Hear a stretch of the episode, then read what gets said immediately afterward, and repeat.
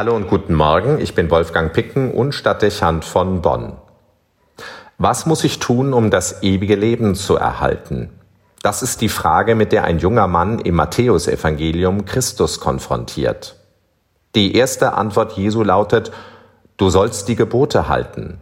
Nun reiht er die wichtigsten der zehn Gebote auf. Der Jüngling reagiert spontan.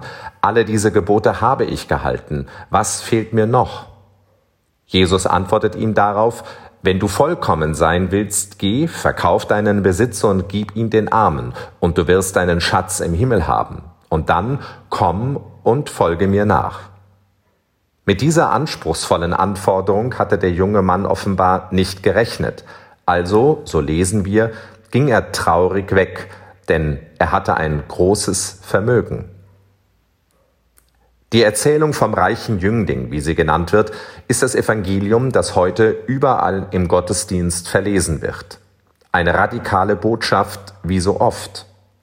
Wer würde die Reaktion des jungen Mannes nicht verstehen, allen Besitz verschenken und dann sein altes Leben hinter sich lassen und Jesus nachfolgen? Das ist harter Tabak, um es salopp zu sagen.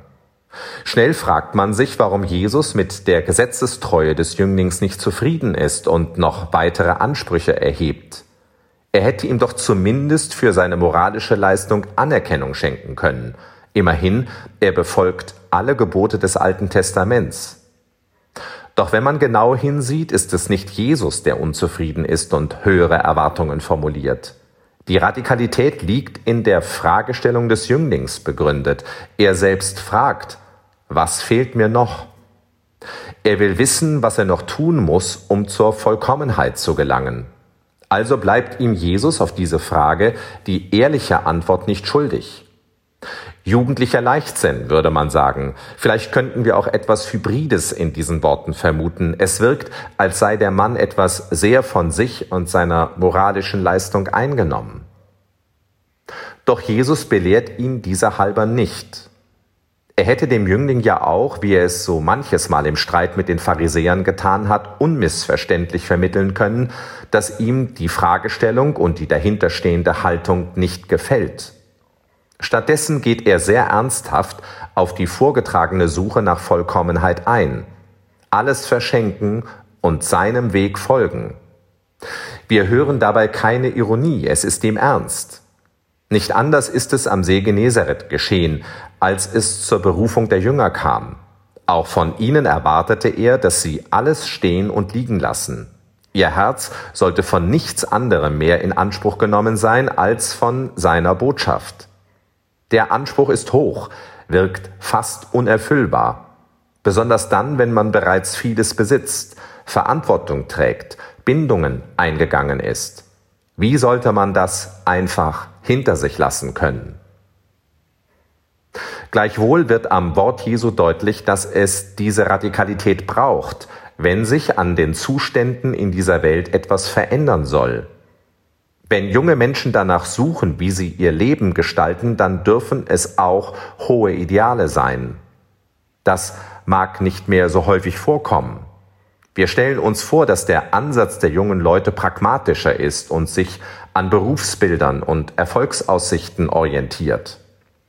Warum aber Jugendliche nicht ermutigen, nach Höherem zu streben und das Leben an Idealen auszurichten? Fast macht es manches Mal den Eindruck, als würden wir genau das nicht wollen, um den Jugendlichen einen schweren Weg mit Entbehrungen zu ersparen. Doch dürfen wir uns dann wundern, dass die Welt sich so zeigt, wie wir es im Augenblick erleben, wenn wir Ideale nicht fördern und auch ein gewisses Maß an Radikalität wertschätzen. Unsere Zeit kann sich nur schwer verändern, wenn es nicht Menschen gibt, die zunächst ihr eigenes Leben verändern, ihm neue Ziele geben und diese eindeutig verfolgen. Um es mit einem Wort zu sagen, das in den Boden einer Kirche in Baltimore eingemeißelt ist, es braucht stilles Heldentum. Jesus verheimlicht nicht, was das bedeutet. Verzicht, Verlust von Gewohnten, Treue zu seinem Wort und Vorbild. Er lockt den Jugendlichen nicht auf einen Weg, ohne ihm die Konsequenzen zu verdeutlichen. Diese Klarheit muss sein. Und er lässt den jungen Mann die Wahl, kein Drängen, keine Manipulation. Für diesen Jüngling ist der Preis zu hoch. Er geht traurig weg und vermutlich können wir davon ausgehen, dass auch Jesus ihm traurig hinterher sieht. Das ändert aber nichts daran, dass es dieses Streben nach Vollkommenheit braucht, zu allen Zeiten, damals und auch heute.